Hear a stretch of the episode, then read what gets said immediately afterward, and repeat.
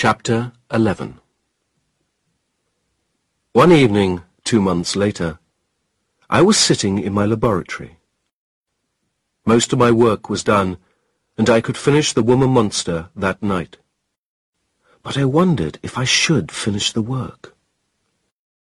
Was I making a monster more evil than the first creature? Perhaps a thousand times more evil. How could I know? Perhaps the woman monster would be another murderer. She had not promised to stay away from other people.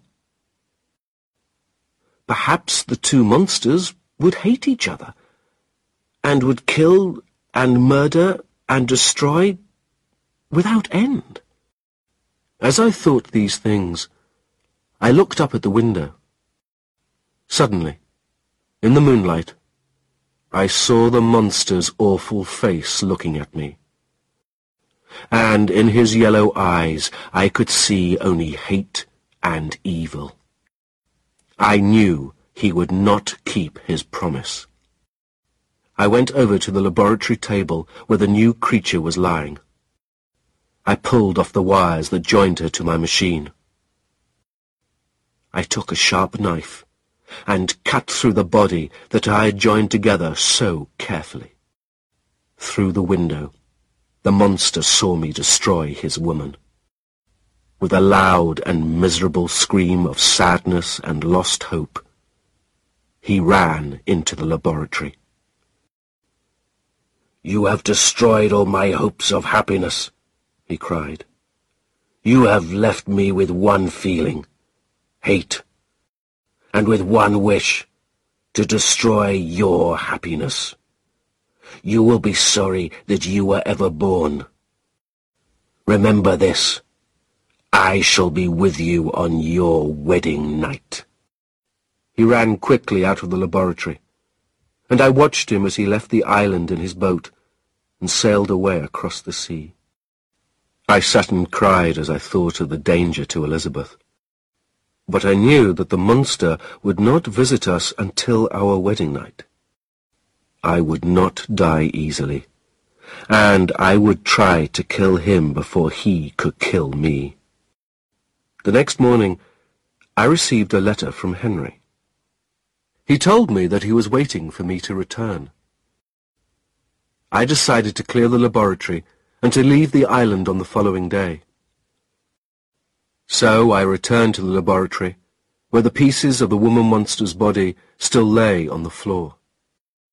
I put them all in a large bag with some heavy stones. Then I took the bag to my boat and sailed out to sea.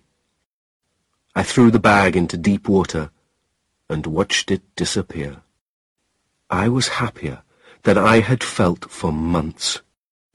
I knew I had done the right thing and now there would be no second monster to follow the first. I was very tired, and I went to sleep in the boat. I do not know how long I slept, but when I woke up, I was in the middle of a storm. The wind was driving me further out to sea, and my boat began to fill with water. I knew I was in great danger. After some hours, the storm passed, and I saw land to the south. Soon I could see the beach, and a crowd of people standing and watching me. The faces were cold and unfriendly. As I landed, four of the men came towards me and took me by the arms. We are taking you to Mr. Cohen, the judge. He wants to ask you some questions about the murder of a man here last night, one of the men told me. I was sad to hear of the murder, but I did not worry about it.